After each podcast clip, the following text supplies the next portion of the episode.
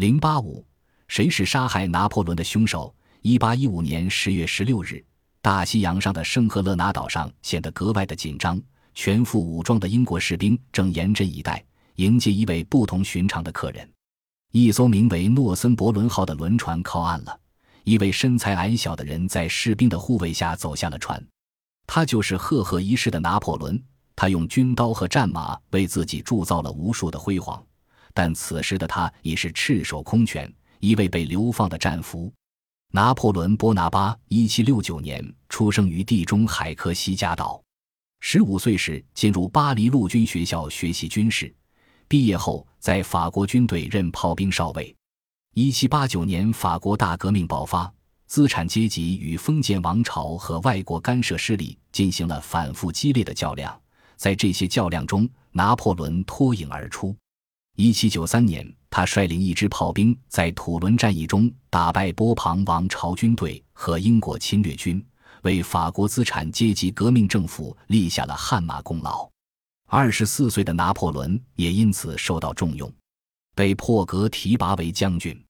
由于法国资产阶级革命愈演愈烈，当时欧洲反动势力组成了反法同盟。严重威胁法国安全，拿破仑不断东征西讨。一七八六年，他率兵进攻意大利，击败奥地利，沉重打击了欧洲封建势力。一七九八年，法国政府派他率领军队远征埃及。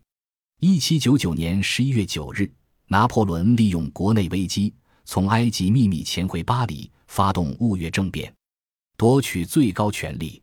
L 八零四年。拿破仑登上帝位，建立了法兰西第一帝国。这是一个资产阶级的中央集权国家。拿破仑不仅坚决地镇压封建复辟势力，还颁布了著名的《法国民法典》，以法律的形式巩固法国大革命的成果。为发展国内经济、文化和教育事业，拿破仑采取了一系列有效的措施，并产生了广泛而深远的积极影响。他的思想传播到欧洲许多封闭落后的封建国家，但是拿破仑的权力欲望和野心也不断膨胀，导致新建立的帝国卷入了争霸和掠夺的战争。在以后的岁月中，他曾两次退位，最终在滑铁卢一战中败在英国统帅威灵顿手下，被英国人囚禁在圣赫勒拿岛。圣赫勒拿岛位于大西洋的南部，远离欧洲。又便于进退。英国政府知道，虽然拿破仑现在赤手空拳，但他仍是一个被关在铁笼子里的雄狮。一不小心，这个雄狮就会挣断铁笼，重新称霸天下。虽然滑铁卢一战使拿破仑懊悔不已，他也曾哀叹滑铁卢战役将他过去的一切军事成就一笔勾销。但在圣赫勒拿岛流放的初期。拿破仑的心情表现得很松弛，或者还相当的乐观。虽然远离欧洲，他还是注视着欧洲的局势，希望在欧洲局势改变的过程中能乘机再回到故乡。抱着东山再起念头的拿破仑，在流放之初每天坚持锻炼身体，上午口述他的回忆录，学习英语，晚上经常同邻居们共同吃饭，生活很有规律。直到三年以后的一八一八年年初。从欧洲传来夏洛特公主因难产而死的消息后，拿破仑判定自己回欧洲的幻想破灭了。而且，拿破仑在圣赫勒拿岛流放期间，虽然处于英国人严密的监视之下，他还是希望能逃出岛屿，正像1814年从地中海厄尔巴岛逃出那样，重新开始他的伟业。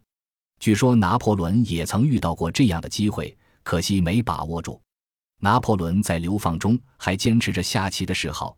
有人曾送他一副国际象棋，其中一个子是空的，里面藏有一张小纸条，密授他逃出圣赫勒拿岛的要领和路线图。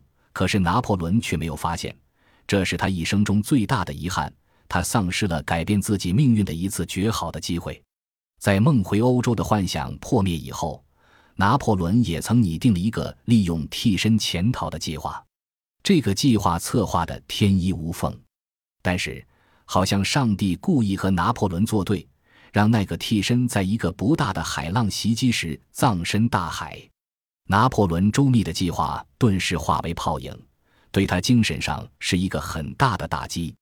雪上加霜的是，圣赫勒拿岛上新来了一个新总督，不知道出于什么心理，对拿破仑很苛刻。这使拿破仑在丧失了朋友的同时，感到更加孤独和凄凉。一八一八年十二月，盟国的君主们做出了一个决定，将拿破仑无限期流放，置于英国的拘禁之下。这对曾经主宰半个欧洲的拿破仑来说是个致命的打击。这个打击最终导致了他身体内的滑铁卢。从一八一九年开始，拿破仑的身体每况愈下。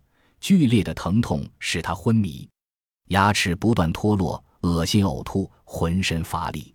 一八二一年四月，拿破仑病重，他预知自己快要死去，便亲自书写遗嘱，并在上面签字。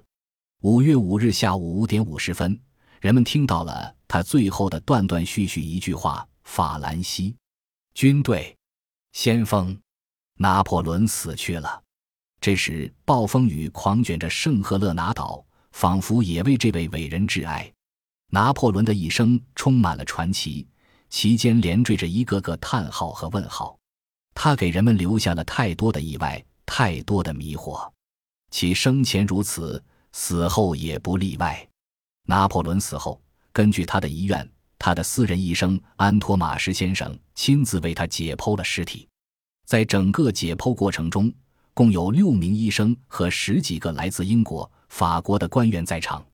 虽然医生们最终提交的四份解剖报告并不完全一致，但是有一点是肯定的：拿破仑胃部靠幽门的地方有溃疡，也就是说，拿破仑死于胃癌。有关人员通过对拿破仑家族病史的研究，还为这种论断提供了佐证，那就是拿破仑的父亲就死于胃癌。拿破仑生前也曾认为自己很有可能会患胃癌，并且在向别人谈起自己的身体时，总是带有玩笑的口气说：“癌症是内部出现的滑铁卢。”可是当时许多人，特别是法国人，并不相信英国人公布的这一尸检结果，他们认为这个结果隐瞒了一些史实。许多年以后，人们果然发现英国人在尸检上做了手脚。当时有一个医生发现拿破仑的肝脏异常肿大，怀疑他也可能死于肝病。因为岛上的气候不好，肝病流行，再加上新总督对拿破仑非常苛刻，拿破仑完全有可能患上肝病。但英国政府故意隐瞒了这一可能性，避免英国政府遭到各方面的指责。一九八二年，瑞典医生、毒药学家斯坦福·舒夫伍德出版了一本名为。谁是杀害拿破仑的凶手的书立刻在全世界引起了轰动。在书中，作者把拿破仑的死因归为慢性砒霜中毒，因为1840年10月，法国人将拿破仑的遗体从圣赫勒拿岛运回巴黎，准备安葬在巴黎塞纳河边的荣誉军人院。据说，当拿破仑的棺材被打开时，人们发现拿破仑虽然在土中掩埋了二十多年，却完好无损。因为砒霜这种剧毒物品可以要人命，也可以保护遗体。后来，他们还设法弄到了几根拿破仑的头发，发现其中砒霜的含量高于正常值的十三倍。有关人员进一步研究，还发现拿破仑身边的随行人员中有一个名叫蒙托隆的人最为可疑，他可能受法国波旁王朝路易十四之地的指示，潜伏在拿破仑身边。向拿破仑专饮的葡萄酒中不断投放小剂量的砒霜，而导致其慢性中毒死亡。拿破仑，一位伟大的人物，一位神秘的人物，一位被众多的谜团笼罩着的人物。人们愈是想拨云见日，愈是感到迷雾重重。